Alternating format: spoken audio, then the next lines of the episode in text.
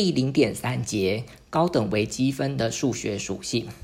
在我们讨论第零点三节的时候，各位先做一件事情，就是这零点三节啊，我们要讨论的哈，会牵涉到有关数学的层面。所以呢，各位如果可以的话，就把这个第零章的讲义拿出来，好，特别打开第零点三节的部分。当你对照着讲义，然后听我讲解的时候，我相信哦，对这个部分能够更有更深刻的理解。好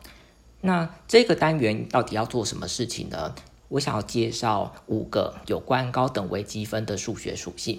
那各位在学正式学习高等微积分之前啊，如果对这个学科的特色先有一个初步认识的时候，在你学习高等微积分的过程当中，不断的在拿把这五个数学属性好再拿出来思考，想必一定会对这个高等微积分有更深刻的体悟。那第一个这个录音档，我想要先介绍，我觉得高等微积分当中哈一个最重要的数学的属性。那接下来的几个录音档哈才会陆续介绍第二个、第三个、第四个、第五个给大家。好，那第一个，我觉得高等微积分的数学属性哈最重要的一个特色就是说，高等微积分这门课啊，它是一门利用不等式来处理等式的学科。这个到底是什么意思呢？就是说，我们回想哦，以前你的高中或国中哦，以前所学的数学，这高中以前所学的数学啊，多半都是用等号来串起所有的解题过程。比方说，如果某一个问题是想要证明两个数字，一个叫做 a，一个叫做 b，然后想要证明两个相等的话。在高中以前的你啊，你可能会这么样的想法，就是说直接考虑 A 跟 B 两者相减，然后透过这个问题哦所给予的这个条件进行代数的转换啊、逐步整理啊、替换啊、相消啊、化简啊，各式各样的方法。然后如果很顺利的可以化简成哦是零的话，诶，那就得到 A 减 B 等于零，于是我们就证明了 A 等于 B。好，那现在就是要告诉各位的是说，这个高等微积分课程要怎么样证明 a 等于 b 呢？它提供了一个哦，跟上述的这个方式完全不一样的解题思维。各位哈，必须要好好的把这件事情哦，再深刻的思考，然后好好的体会它，在。高等微积分课程，我们通常哈在证明 a 等于 b 的时候，他的想法是这样子的。在这边，我把它特别拆成两个部分来说明。第一个呢，当你想要证明 a 等于 b 的时候，我们好的一个想法是说，如果你可以证明 a 小于等于 b，然后再设法证明 a 大于等于 b 的话，那么这两个结论合并就可以得到 a 等于 b 了。这是因为哦，在实数轴上哦有所谓的三一律，任抓两个实数出来，一定会有 a 小于 b，a 等于 b a 大于 b 这三种情况当中的其中一种一定会发生。所以说，如果你证了 a 小于的 b 的时候，那就告诉你说它是 a 小于 b，或者是 a 等于 b 这件事情成立。那换言之，a 大于 b 这个情况就被排除掉了。那再下来，当你又证明了 a 大于等于 b 的时候，这件事情告诉你说它是 a 大于 b，或者是 a 等于 b 这些个情况会发生。也就是说，a 小于 b 这件事情是不会发生的。所以三一律，哦，刚才说的 a 大于 b，a 等于 b，a 小于 b 三个情况当中，其中一种一定会发生。那我们透过这种方式，已经排除掉了 a 大于 b，也排除掉了 a 小于 b。那么一来，就得到了 a 等于 b。好，所以呢，高等微积分课哦的对于这个 a 等于 b 的这个证明方式呢，基本上哦就是证两件事情。第一个证明 a 小于 b，再证明 a 大于 b，然后就可以得到 a 等于 b 了。好，那接下来我就要再继续的去做讨论。关于上述的这个想法，好像看起来也没有什么了不起嘛。可是高等微积分课，哦，它的一个重头戏就是在怎么样去证明 a 小于等于 b 跟 a 大于等于 b 的方法。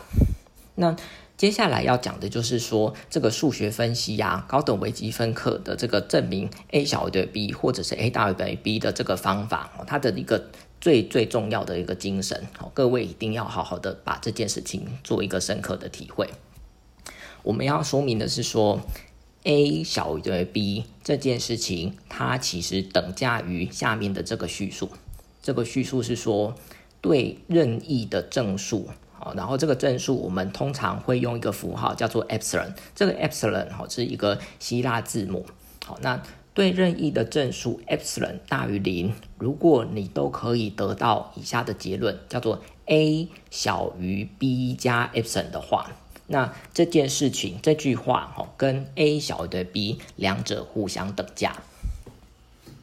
好那我们先吼花一点时间来证明这两个叙述，也就是 a 小于等于 b 这句话跟对任意正数 epsilon 大于零都有 a 小于 b 加 epsilon 这句话哦，两者互相等价。我们先花一点时间来证明它。而当你要证明两个叙述哦是彼此等价的时候，那就要证明两件事情哦，就是左边可以推到右边，也就是如果你把左边这件事情当已知，好，实际上可以推到右边的这句话。除此以外，会会反过来，如果你把右边这句话当成已知的话，其实要可以推出左边的这句话。好，所以要证两件事情。所以各位看到讲义的中段，哈，我们要先证已知左边，然后要推到右边。在从左边推到右边的这个过程当中，其实是比较简单的，因为我们已经好接受 a 小于等于 b 这件事情的情况之下，那你把任意的证书抓出来之下，那既然 epsilon 大于零啊，换言之就是零小于 epsilon，所以你把 a 小于等于 b 跟零小于 epsilon 哈两者哈相加之下，就会有 a 加零小于 b 加 epsilon。也于是乎哈，因为 a 加零就是 a 啊，所以得到 a 小于 b 加 epsilon，好，这句话就成立了。所以说，从左边推到右边，实际上是非常容易的。可是那相应的就是从右边推到左边哦，就会稍微困难一些。不过呢，我们就好好的体会一下哦这件事情。好，那。从右边推到左边的这个方法，我们想要采用的是反证法。好，就是说，如果对任意的正数都有 a 小于 b 加 epsilon 的话，那为什么它会 imply 哈，它会得到的是 a 小于的 b 呢？那换言之，我们就用反证法的意思是说，如果它又有 a 大于 b 的话，那么就一定会有矛盾产生。那换言之，就是 a 大于 b 这件事情不可能发生，所以呢，就得到 a 小于 b。好，所以接下来就是讨论哈，就是这句话：如果对任意正数 epsilon 大于零都有 a 小于 b 加 epsilon，这是前提。可是呢，a 大于 b 的话，如果这两件事情同时发生的话，那要证明矛盾。那既然 a 大于 b 的话，那么 a 减 b 就大于零。那既然 a 减 b 是一个正数的话，那 a 减 b 除以二也是一个正数啊。所以呢，我们就考虑 a 减 b 除以二，把这个符号哈记成 epsilon，就是我们现在选用的这个 epsilon。那既然刚才的这个前提是说对任意的 epsilon 大于零都会有 a 小于 b 加 epsilon 这件事情成立啊，所以我们就把这件事情带进去。带到上面的这个条件，也就是得到说 a 小于 b 加 epsilon，那现在 epsilon 就特别带入二分之 a 减 b，好，那 b 加上二分之 a 减 b，你就可以化简啦，就可以得到它是二分之 a 加 b，对不对？好，那除此以外，你又知道说，好，这个 a 跟 b 的这个关系，好，就是。b 又小于 a 啊，对不对？刚才说的，你看这个，我们就是用这个反证法哦，就是如果有这个前提，可是又 a 大于 b，换言之 b 小 a，所以你又可以建立下一个不等式，就是二分之 a 加 b 小于二分之 a 加 a。那二分之 a 加 a 就是 a，imply 什么？a，你看你把这个这个这整个式子哦的最左边叫做 a，然后呢小于什么呢？最右边就是 a。a 小于 a 这件事情是不可能发生的，因为呢，a 就等于 a，好，透过这个三一律，如果你拿两个数字就一模一样的 a 跟 a，它一定就是相等，a 一定等于 a，不可能有 a 小于 a 这件事情发生，所以就矛盾了。那这个矛盾的原因就在于说，我们刚才的这个推论啊，就是如果你又接受说 a 大于 b 这件事情不对，这件事情是成立的话，那就有矛盾。换言之，a 大于 b 这件事情不会发生。于是，哦，三一律告诉你，它就只会是 a 小于的 b 了。好，所以这个事情哦，就是这样子推论起来哦，其实算是还蛮清楚的东西。不过各位在第一次学习的过程当中哦，一定要慢慢的哦，去好好的体会这个这个思考哈思维好，然后去把这件事情想清楚。好，那再来哦，就是继续往下铺陈哈，就是我们要证明说这个。既然哈，我们已经知道说 a 小于等于 b 这件事情，哦，等价于对任意正数 epsilon 大于零都有 a 小于 b 加 epsilon 这件这样子的情况，哦，这两句话是等价的时候，那我们同理，哦，其实可以把 a 大于等于 b 这句话也用哦这个等价的叙述把它写出来嘛。那既然 a 那怎么样叫做 a 大于的 b 呢？它会等价于什么？实际上就是刚才的那个那句话的角色互换，a 跟 b 哈两者角色互换，所以可以立刻写出来，就是说 a 大于等于 b，它会等价于对任意的正数 e p s i l n 大于零都会有啊 a 加 e p s i l n 大于 b，这样可以吗？就是你把刚才的那个。刚才的那个语句，A 跟 B 的这个角色互换，然后就是重新改写，就可以立刻写出来了。好，那所以说，在这个接下来，我们要要把这两件事情，哦，把这两个 A 小于 B 的等价叙述啊，跟 A 大于 B 的这个等价叙述，好的，把这两者做一个合并。那怎么样做合并呢？你会注意到一件事情，哦，像刚才说的第一句话。对任意正数 epsilon 大于零都有 a 小于 b 加 epsilon 这件事情，好，那我把它改写成，把这句话哈 a 小于 b 加 epsilon 改写成 a 减 b 小于 epsilon，然后把另外一句哈 a 大于等于 b 的这个等价叙述的这个结论叫做 a 加 epsilon 大于 b 这句话呢改写成好这个负 epsilon 小于 a 减 b。那这么一来，哈，你就可以把这个 a 减 b 呀视为一个主体。那它既然小于 epsilon 又大于负 epsilon，所以我们就要引进所谓的这个绝对值的概念。a，所以我们把这两件事情合并哦，就得到说 a 等于 b 这句话呢，这件事情其实是等价于对任意正数 epsilon 大于零，总是会有 a 减 b 小于 epsilon。而且负 epsilon 小于 a 减 b，那刚才说的哈，后面这两个其实可以把它写成一个更精简的符号，叫做 a 减 b 的绝对值小于 epsilon。好，那各位必须要学一下哦，这个这个绝对值的概念嘛，哈，绝对值拆解的这个符号哈，这个等价性是这样子的。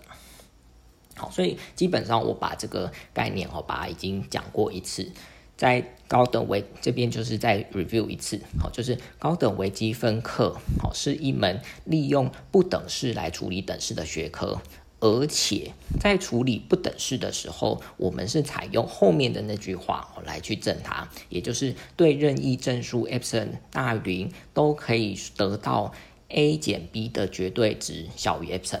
这样子的方式来去论述 a 等于 b。那这个事情哦，就必须要好好的体会了。